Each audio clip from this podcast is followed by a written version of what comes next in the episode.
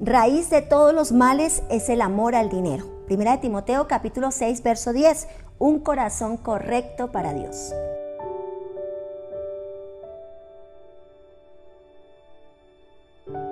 El deseo del corazón de Dios es que todos sus hijos prosperen, es que sus hijos hereden bendición, es que sus hijos prosperen en todo lo que hagan.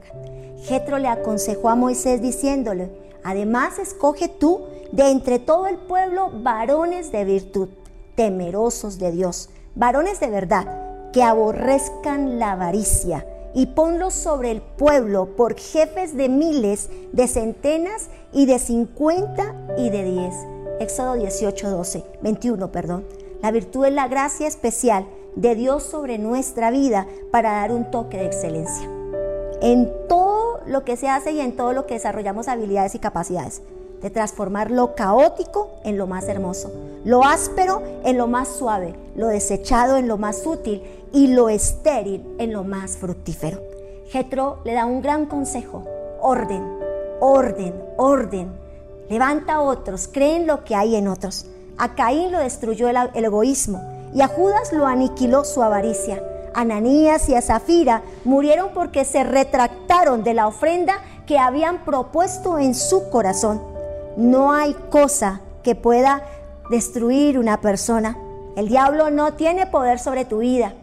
La gente no tiene poder. Sabes, ahí no hay cosa. Pero sí hay algo que puede destruir tu vida. Y eres tú mismo. Tu propia avaricia. Tu propia avaricia.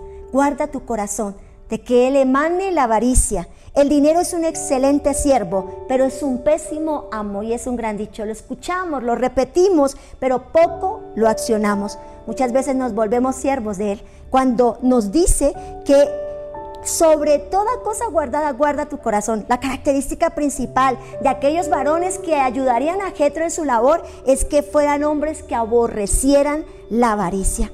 Un buen mayordomo un buen mayordomo sin caer, en la trampa de la avaricia.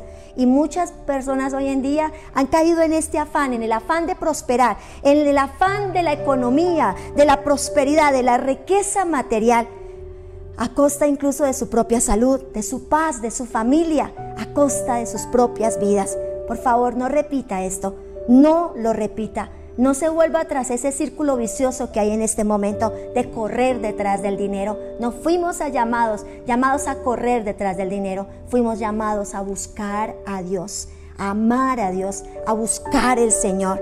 Recuerda, Dios es tu proveedor, Dios es bueno, Dios es tu Padre y tiene las mejores cosas para ti. Oremos para que Dios nos guarde de la avaricia. Oremos para ser hombres y mujeres que amamos al Señor, que entendemos que raíz de todos los males es el amor al dinero. Ora conmigo, Dios y Padre Celestial, Dios maravilloso eres tú. Tú siempre nos oyes, tú eres bueno en gran manera. Tú nos has bendecido, prosperado, Señor. Tú provees todos los días para nosotros. Tú nos fortaleces en nuestras labores diarias, Padre de la Gloria, como empresarios, como empleados, amado Señor, comerciantes, negociantes, amas de casa, en los diferentes roles que nos desarrollamos. Señor, cada día tu bendición está en nosotros. Tu ayuda está para con nosotros. Por eso, Dios y Padre Celestial, guárdanos de la avaricia, guárdanos del amor por el dinero. Ayúdanos a desarrollar la capacidad y la habilidad de la honra a ti, de ponerte en primer lugar, de no caer en abismos tan fuertes como los de Caín, como los de Ananías y Zafiras, como los de Judas, amado Señor. Padre, en tu nombre, en tu bondad y en tu verdad, manténnos en fidelidad financiera, manténnos en un corazón correcto para contigo y para con nuestras finanzas. Entregamos toda necesidad, toda petición, Señor amado, está en tus manos.